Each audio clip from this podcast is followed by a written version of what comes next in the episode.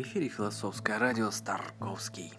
Сегодняшний выпуск посвящен Евразии, а точнее ее сердцу – Якутии.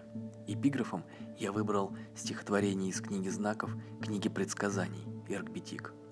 Наверху встала мгла, внизу встала пыль, род птичий блуждал на лету, род звериный блуждал на бегу, род людской блуждал на ходу. Вновь небо в духе своем. На третий год все увидели друг друга целыми и здоровыми, все радуются, веселятся.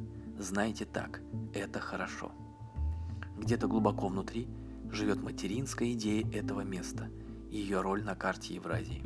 Когда я говорю о ней, я пытаюсь вместить в себя этот высокий код всеобщности и всеединства, в котором и стоит наш герой.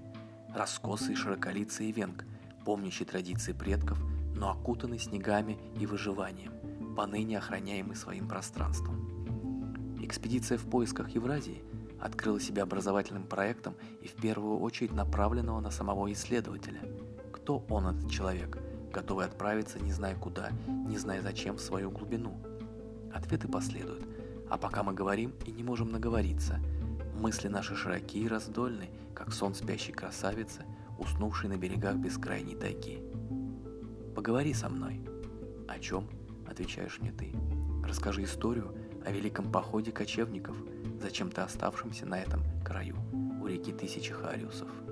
Нет, не говори вслух, промолчи, я начинаю вспоминать сам, глядя в твои глаза.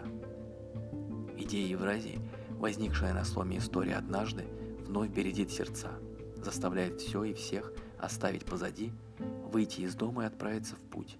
Снова и вновь возвращает мое будущее в прошлое, образует мое сознание до неузнаваемости в точке сотворения мира. И вот там, за пройденной очередной сопкой, царит надежда к преображению.